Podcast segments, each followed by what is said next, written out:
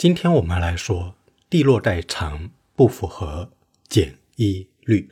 为什么这样说呢？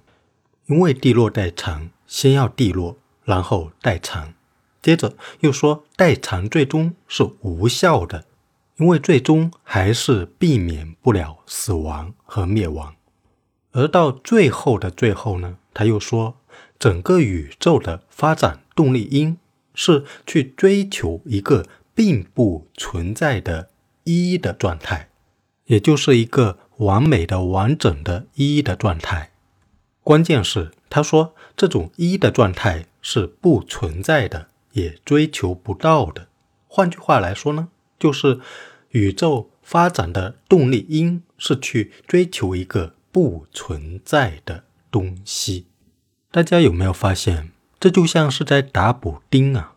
一个补丁。接着一个补丁，最后补不上了，留下了一个大洞，再也填不上了。所以地落代偿并不符合简易律。真正的简易律应该是不需要任何的补丁，而是一个非常简单的法则，能够通用于所有的事物，非常的简洁而优雅，可以作为所有事物发展动力因的完美解释。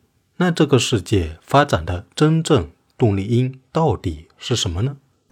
这个我们后面再说。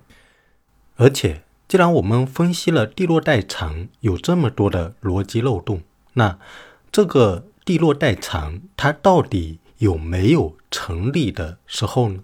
也就是地落代偿要在什么情况下会成立吗？还是所有的情况都不成立呢？下次。我们就说这个。